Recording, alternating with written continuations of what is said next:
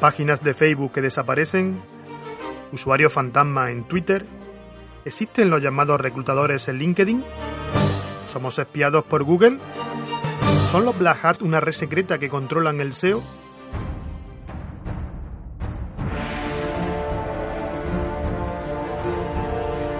Al filo de la medianoche tengo contigo aquí una cita en Misterio del Social Media para hablar de aquello que más nos apasiona, el mundo 2.0, el mundo del social media.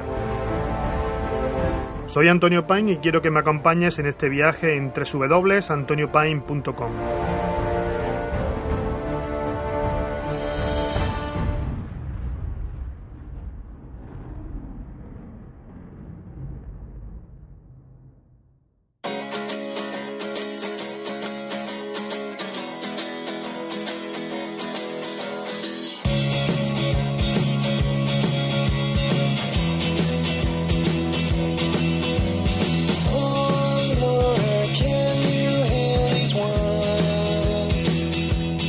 Muy buenas noches, soy Antonio Paine y os doy la bienvenida a Misterio del Social Media. No olvidéis suscribiros a los podcasts, podéis hacerlo tanto en iBox como en iTunes. También podéis seguirnos en Twitter con el hashtag MisteriosSMPodcast.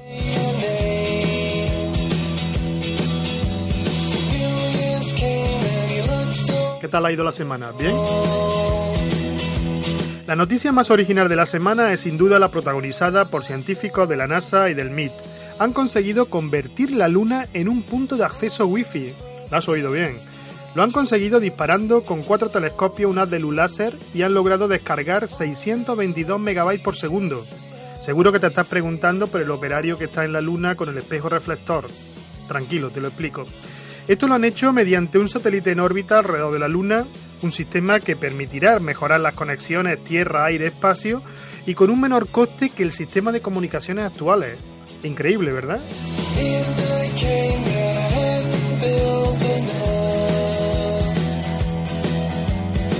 En el podcast pasado anunciamos el dictamen del Tribunal de Justicia de la Unión Europea con respecto al derecho al olvido. Comunicaros que según Google se han presentado 12.000 peticiones acogiéndose a este derecho. Si queréis realizar una solicitud de este tipo, en el post os dejo el enlace. Hootsuite, el popular cliente de gestión de contenidos, rediseña su plataforma con nuevas características, así como con una actualización en el diseño de la marca. Lo que se pretende es que sea más fácil decidir qué publicar en tus redes sociales, teniendo en cuenta el mejor momento para hacerlo. Los mensajes sugeridos, por ejemplo, se pueden personalizar y con el tiempo aprenden del titular de la cuenta y del tipo de contenido preferido por los usuarios. La nueva versión de Hangouts se hace más independiente de Google. Si pulsamos una foto de un contacto cuando estamos en esta aplicación, esta nos dirige a una nueva tarjeta propia con los datos del usuario, aunque en ella se pueden poner los datos del acceso al perfil de Google. Este detalle ha hecho pensar que Google puede estar pensando en separar estos dos servicios.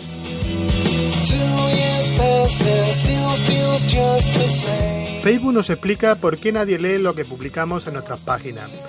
Todos a esta altura hemos notado cómo ha descendido el alcance orgánico de nuestras publicaciones. La solución solo tiene dos caras. O conseguimos comentarios, me gustas y que compartan lo que publicamos, o pasamos por caja para promocionar nuestros contenidos. El aluvión de críticas que esto ha generado ha hecho que Facebook responda sobre los motivos de estas limitaciones. Vamos a verlo. El motivo principal es la cantidad de contenido existente. Un usuario medio se enfrenta a diario a un promedio de 1500 actualizaciones de amigos y páginas que sigue. Un número tan grande que es imposible mostrar en el muro de cada usuario. De manera que un algoritmo determina lo que es interesante o no para el usuario bajando de 1500 a 300 actualizaciones que mostrar. Es decir, que un usuario medio solo ve el 20% de contenido disponible. A la pregunta de por qué no permiten que cada usuario cree sus propios filtros, responden que no es efectivo, que la gente no tiene tanto tiempo para navegar entre 1500 historias diarias. Y por supuesto niegan que tengan nada que ver con una estrategia para ganar más dinero. Ya lo decía yo, son buena gente, piensan en nosotros, hay...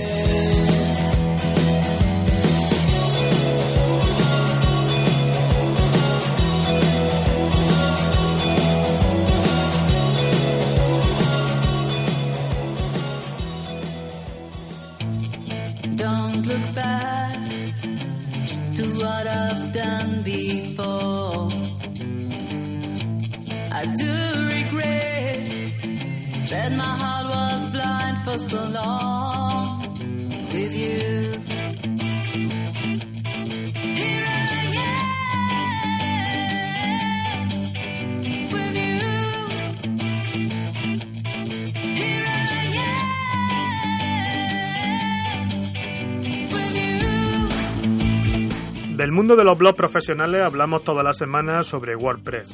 Os recuerdo que el email del programa para que dejéis vuestras dudas es misterio del social media Iremos contestando en cada podcast aquellas preguntas, dudas o consultas que nos dejáis en la bandeja de entrada del programa de Misterio del Social Media. Para ello tenemos como colaborador a Pepe Morales, que es desarrollador web y experto en WordPress. ¿Qué tal, Pepe? Hola Antonio, buenas noches. La gestión de usuario es uno de los cometidos importantes cuando gestionamos un blog o web profesional. Hoy vamos a ver los tipos de usuarios y privilegios que otorga WordPress y de qué herramientas disponemos para configurar nuestra lista de correo o newsletters. La gestión de usuarios eh, de nuestro blog es muy necesaria porque cuando registramos a, las visitas, a todos aquellos que quieren participar en, los comentarios, a las publicaciones que hacemos, pues tenemos que tener una idea clara de, qué perfil debemos de darle. Como sabéis, WordPress tiene varias categorías de usuarios. Tiene varios perfiles. El primer perfil y más básico es el de suscriptor. Eh, bueno, ¿qué hace un suscriptor? Pues básicamente un suscriptor eh, lo único que puede hacer es registrarse en nuestro blog, editar su perfil y eh, participar en los comentarios si los comentarios los tenemos eh, puestos para que eh, para hacerlo el que participa tenga que, estar suscrito previamente. El segundo nivel es el de colaborador. El colaborador puede editar, puede escribir textos, pero no puede publicarlos. Para publicarlos necesita de la aprobación del, administrador. Un nivel superior sería el del editor. El editor puede preparar textos, editarlos, puede publicarlos, puede editar categorías, puede eh, borrar esas categorías y lo único que no puede hacer es eh, modificar el aspecto de nuestro blog, ni puede eh, añadir plugins, quitarlos o gestionar los usuarios. Estas tareas están reservadas únicamente al perfil más alto de los usuarios de nuestro blog, que es el de administrador. Bien, una vez visto eh, estas tareas que pueden realizar cada uno de los usuarios de los, perfiles de nuestro blog, eh, nos vamos a centrar en un tema, que es el del crecimiento del número de usuarios. Si tenemos un blog que, que es un blog de éxito, como estoy convencido que va a ser el tuyo, eh, llegará un momento en que tengamos, pues no sé, 200, 300, 400 usuarios. ¿Qué limitaciones eh, nos vamos a encontrar con, con esos usuarios? Pues bien, si queremos interactuar con ellos, enviarles un newsletter, enviarles algún post que hayamos publicado, hay algunos plugins que permite eh, hacer un envío masivo de correo o enviarles eh, a través de email los posts que vayamos publicando. ¿Qué ocurre? Pues que si tenemos un servidor, eh, un alojamiento pues que, es económico, eh, tenemos un contratado un servidor compartido, pues nos van a limitar bastante el número de email eh, que podemos enviar y sobre todo nos van a bloquear los envíos masivos. De manera que no le van a llegar a nuestros suscriptores aquello que estamos publicando, aquello que le queremos enviar. Directamente van a, a cortar esos envíos. Hay una solución intermedia que es instalar un plugin que se llama SMTP WordPress. Como sabéis, el SMTP es un sistema, es un protocolo de envío de correo. eh, y entonces lo que vamos a hacer, en vez de utilizar la función mail de WordPress, vamos a utilizar este protocolo de envío. Eh, por ejemplo, podemos utilizar nuestra configuración de SMTP de Gmail. Si tenemos una cuenta en Gmail, pues vamos a configurar este plugin y vamos a poner cuál es el servidor de envío, eh, de manera que en nuestra cuenta de Gmail es la que va a gestionar esos envíos. Eso es una solución intermedia, no es la solución perfecta, porque Gmail va a decir que bueno, que tienes que autorizar a una aplicación, en este caso tu WordPress, para que pueda hacer uso del servidor de envío de Gmail. Pero esta no es la solución idónea. La solución idónea cuando gestionamos un número de usuarios alto es eh, suscribirnos a un servicio de terceros. Por ejemplo, para enviar las newsletters o para enviar por correo eh, los posts que vayamos publicando, es muy interesante MailChimp u otros similares. Hay más. Podéis verlos eh, en su web, MailChimp, Akumba Mail, MDirect, son varios. Pero vamos, yo me centro en MailChimp porque lo conozco y sé que funciona bien. MailChimp te da hasta 2.000 usuarios y 12.000 envíos mensuales gratuitos, lo cual es bastante interesante. ¿Qué puedes hacer? Pues nada, tú tienes tu blog, eh, instalas un plugin mm, que te permita conectar eh, tu blog con la cuenta de, de MailChimp y únicamente eh, vas a orientar a todos los visitantes, a todos aquellos que se quieran registrar en tu blog, a que se registren a través de esa cuenta de MailChimp. Es decir, no van a tener que hacer una doble suscripción, sino solamente registrarse una sola vez. Una vez que eh, los usuarios se registren en MailChimp, ellos van a recibir eh, pues, el boletín de noticias o las publicaciones que tú hagas en tu blog, pero además tú te vas a garantizar que todos los envíos que, eh, hagas van a, llegar a, tu, a tus suscriptores sin ningún tipo de problema sin que el email vaya a la carpeta de spam, sin que sea bloqueado por el servidor, etcétera, etcétera. Porque MailChimp tiene un sistema de cola de envío, de manera que los envíos no son eh, masivos de golpe, que pueden hacer saltar las alarmas de, cualquier proveedor de, alojamiento. Bien, una vez que hemos visto qué solución tenemos al envío de eh, emails a, nuestros suscriptores, vamos a ver otro problema que nos puede surgir con eh, los comentarios en nuestro blog. En los comentarios en nuestro blog ocurre algo parecido. Si ya de por sí eh, a la gente o a los usuarios les está trabajo registrarse una sola vez, si le pedimos que se registre dos veces, pues mucha gente no, va a dar el paso adelante. ¿Qué hacemos? Pues buscamos eh, también aquí en el tema de los comentarios un servicio de terceros, en este caso Discus.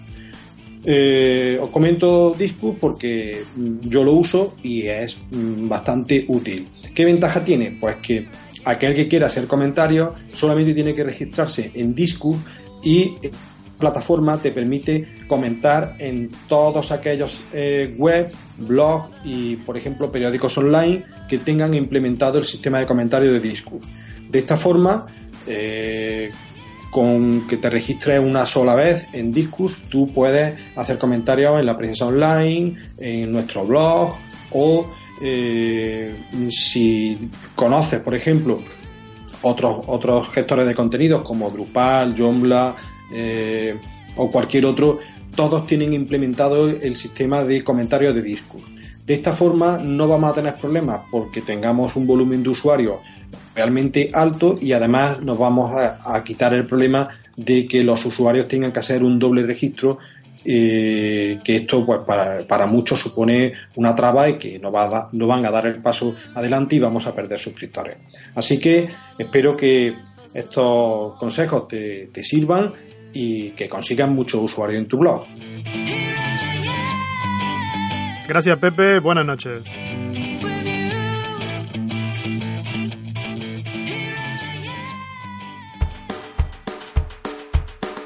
We got a little tale now about Creative Commons. For all you folks out there want to give stuff away.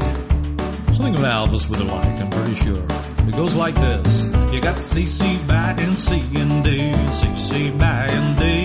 But then the CC by and C and C, CC by and C. You get quite the CC in a way, but that's the world we live in. So you CC by, cause the C by is a gift that keeps on giving. Son gente que van delante, que prueban, que experimentan, que investigan.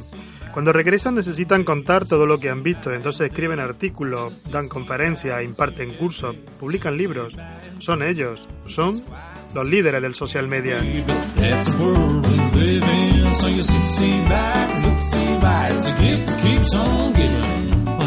Hoy tenemos con nosotros a Elena Benito Ruiz, que es consultora y formadora en comunicación y marketing digital. También es docente en el máster de CEMUA de la Universidad de Alicante. ¿Qué tal, Elena? Hola, Antonio. Elena se ha especializado en mejorar el retorno de la estrategia de marketing de contenido y social media. Además compartimos una pasión, el montañismo, y quiero leer una frase en su página web que me ha llamado mucho la atención. He descubierto la montaña y me ha enganchado tanto porque creo que la montaña es lo más parecido a los desafíos del mundo de la empresa. La montaña te obliga a analizar tus fuerzas y debilidades y marcarte una hoja de ruta. El esfuerzo es individual, pero la seguridad te la da trabajar en equipo. Elena, hoy tenemos una pregunta para ti. ¿Tiene sentido invertir en publicidad en Facebook y son rentables las campañas en esta red social? Eh, muchas gracias, muchas gracias por invitarme esta noche.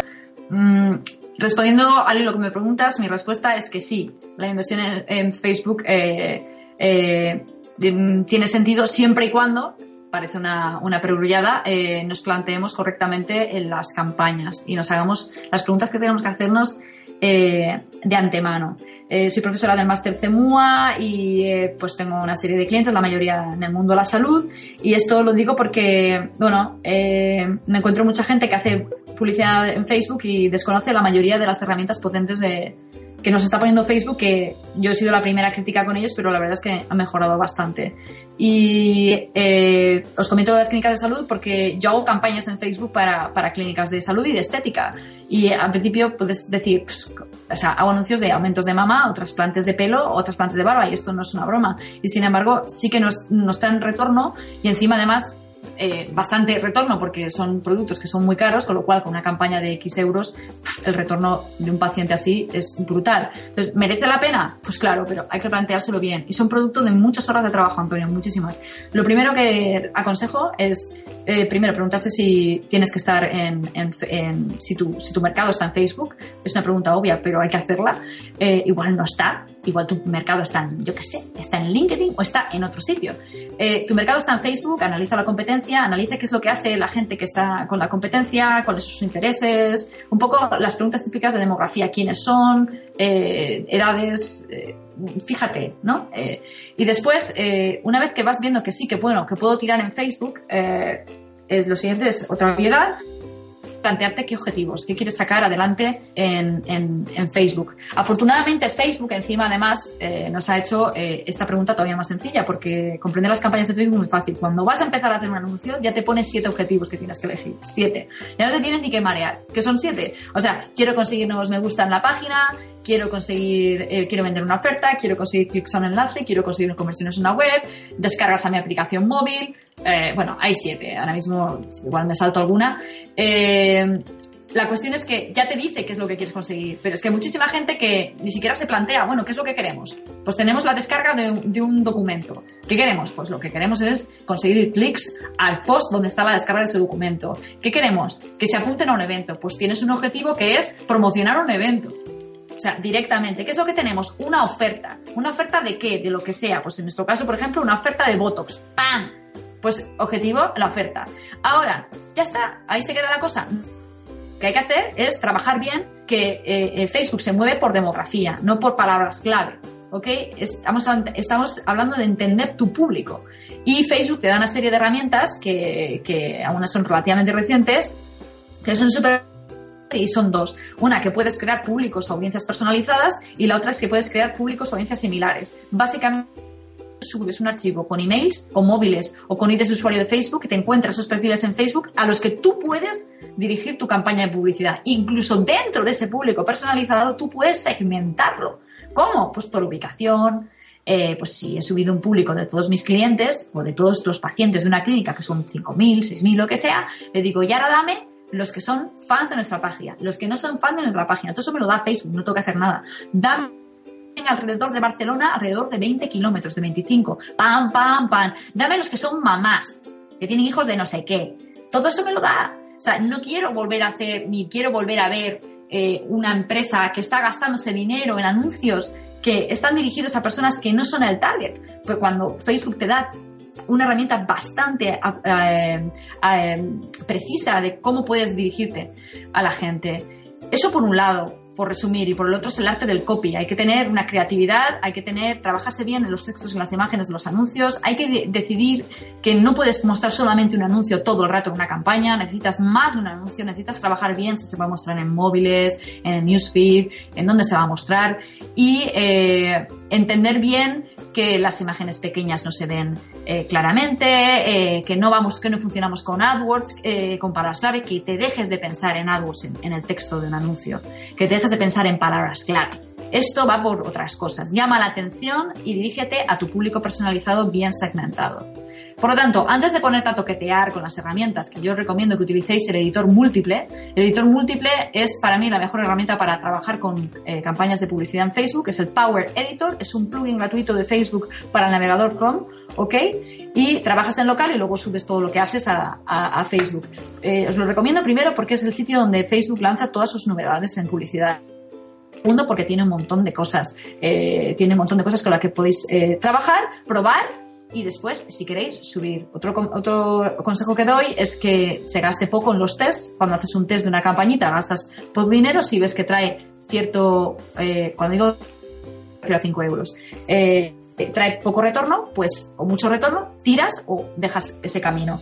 Eh, por lo tanto, yo sí que mi experiencia he visto como he, he pasado por las, por las dos fases. Al principio, por estar mal planteado y también por, por, por no utilizar bien las, pues eso, las opciones de Facebook y también porque Facebook no daba tantas opciones como dan ahora, pues podías pensar, "Pf, bueno, seguimos en AdWords, pero es que ahora es brutal. Puedo dirigirme al público que yo quiera, al público que yo quiera en Facebook, con lo cual hemos visto en el último año, pues que sí, que, que la- estamos invirtiendo más en Facebook que en AdWords, para resumiros, ¿ok? Eh, eso no quita que en AdWords no sea bueno, ¿eh? Esto no es. Pero simplemente que estamos invirtiendo mucho más en anuncios de Facebook. Y básicamente sí, mi respuesta, Antonio, es que sí. Que, eh, que sí, que hay que invertir, que se puede invertir, no que hay que invertir, que se puede invertir en Facebook, pero que hay que hacerlo bien. Así que nada, muchas gracias a todos los que nos escucháis esta noche. Eh, nos vemos eh, por las redes. Si tenéis cualquier duda, eh, pues me tenéis en, en- en Twitter o en, en el blog. Y os lo preguntáis a Antonio, me que queráis. Eh, y nada, mucha suerte y adelante. Gracias Elena por acompañarnos esta noche en Misterio del Social Media.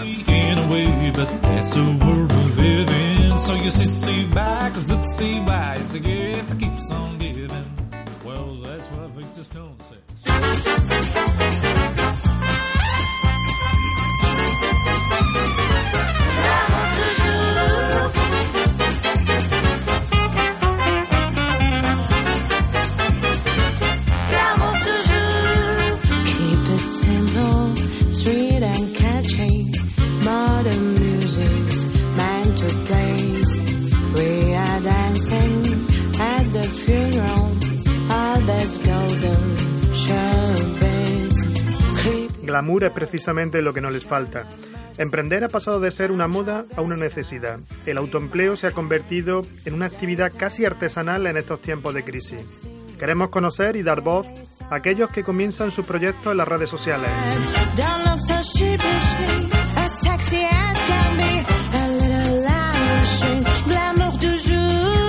Hoy vamos a hablar con Silvia Aro, creadora de una de las iniciativas pioneras en España y en el mundo. ¿Qué tal, Silvia? Hola, buenas noches. Vamos a hablar de Iguarda. Este proyecto comenzó su andadura en Madrid el pasado 23 de abril con la presentación para medios especializados, bloggers y profesionales de la moda. Iguarda nace de la necesidad de su fundadora, Silvia, que cada cambio de temporada sufría el estrés por la falta de tiempo y de espacio en sus armarios. Silvia, cuéntanos, ¿qué es Iguarda y cómo se te ocurrió esta idea? Antonio, en primer lugar quería darte las gracias por haberme invitado a, tu programa esta noche. Es un verdadero placer acompañarte. Y contestando a tu pregunta, pues, ¿qué es Iguarda? Iguarda es el primer dress stores del mundo. Sí, sí. ¿Y eso qué es, verdad?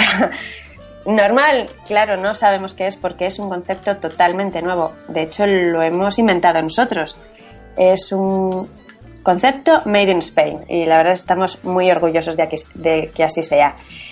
Y se trata realmente de dar una solución integral a todos tus problemas de la ropa, sea cual sea. Eh, y esto, es- bueno, realmente surge como una necesidad personal, porque, eh, pues, al final yo no es que tenga mucha, mucha ropa, pero bueno, me gusta la ropa, eh, las casas son cada vez más pequeñas y sobre todo hay momentos puntuales en el año como es el cambio de estación que el cambio de armario me producía un verdadero trastorno. Bueno, dos mudanzas al año.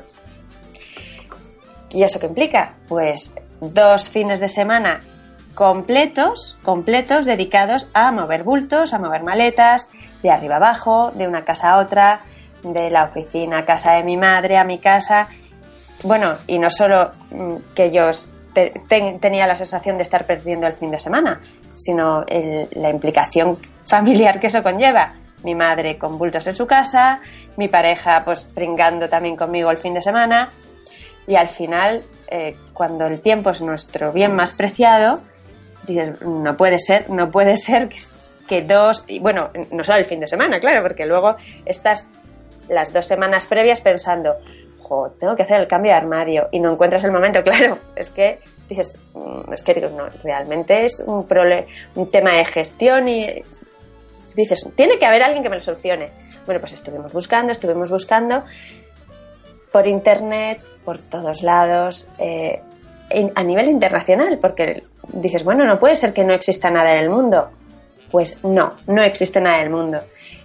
Y bueno, pues pensamos en aquel momento que, ¿cómo no puede ser? Si además es un servicio mm, que no solo yo contrataría, sino mucha gente de mi entorno, porque todo el mundo tiene algún tipo de problema con su ropa, que no le cabe, que no sabe qué ponerse, que no tiene control sobre lo que tiene, que la guarda, que, acaba la ropa mal guardada o mal gestionada, desaprovechada al final. Y dices, bueno, mm, ¿por qué no, por qué no lo llevamos nosotros adelante? Pues en esas cosas que se alinean los astros y en ese momento pues coincidí con, aunque yo, aunque yo soy la, pues la, la directora y bueno, al final quien, como la cabeza visible del proyecto, detrás tengo un equipo maravilloso, multidisciplinar, tenemos mm, peso, tenemos eh, emprendedores, tenemos analistas, bueno, somos cuatro socios fundadores y ha sido gracias a ellos que me han dado la energía para tirar para adelante. Yo al final les trabajar, sí es cierto que había participado como cofundadora en, distintos proyectos empresariales propios, pero bueno, siempre desde la trinchera, porque yo había trabajado por cuenta ajena, y, pero ha, si- ha sido como el- un chispazo mágico que ha hecho que, que, que reúna las fuerzas para, pues para liderar este proyecto maravilloso, que además está teniendo una acogida increíble, tanto tanto en medios profesionales del mundo de la moda como en nuestro público objetivo y la verdad es que estamos contentísimos, estamos contentísimos. Y bueno, en definitiva, como decía antes, nosotros lo que resolvemos es cualquier problema eh, que tengas con tu ropa desde un punto de vista profesionalizado y personalizado, que eso también es muy importante, porque al final cada uno, sí, sí, eh, estamos hablando de ropa, pero cada uno nuestras necesidades son distintas. Pues uno, en mi caso, por ejemplo, bueno, yo es que tengo no solo un tema, mm, a mí me han hecho cambiar armario, hoy que ha sido estupendo, porque ha, venido un asistente, un asesor a mi casa, eh, ha cogido se ha llevado mi ropa, la ha guardado en unos armarios especiales, mis zapatos, las botas, los abrigos, con lo que ocupan los abrigos, y se lo han llevado. Se lo han llevado a las instalaciones y antes de eh, prepararlas para, para conservarlas hasta, hasta que vuelva el invierno, em, me las han digitalizado y ahora yo tengo en mi área privada toda la ropa que ellos tienen. De tal manera que si quiero rescatar cualquier prenda, en 24 horas la tengo en mi casa.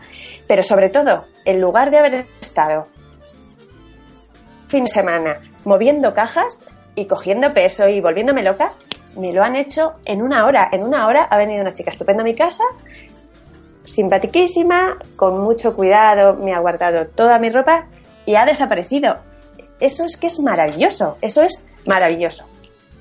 Y por otro lado, eh, tenemos, por ejemplo, otro tipo de servicios que es cuando tú tienes espacio, tienes espacio en casa, tienes esa suerte, pero tienes, tienes varios armarios, no sabes qué es lo que tienes y no lo tienes muy organizado. Y, para, para esos casos lo que te proporcionamos es una plataforma muy, muy potente y muy interesante porque lo que hacemos es que vamos a tu casa, te hacemos fotos de toda tu ropa, tú la sigues teniendo en casa, pero en- encuentras en tu área privada todo tu armario, de tal manera que tú pues lo tienes con, con perfectamente catalogado, entonces puedes hacer de combinaciones, pues es- me pongo este vestido con estos zapatos. Nosotros te vamos a asesorar.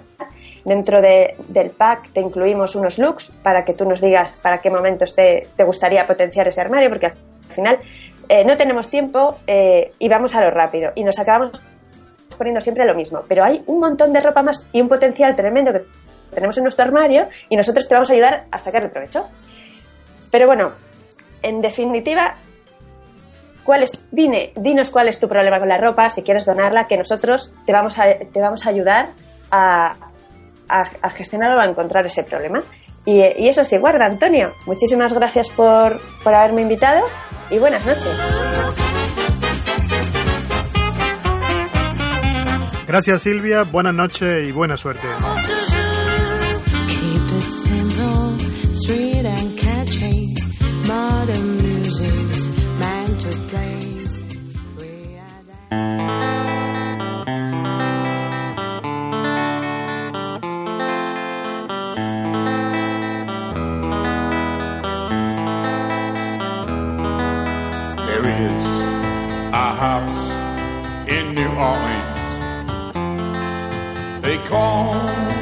Rising sun.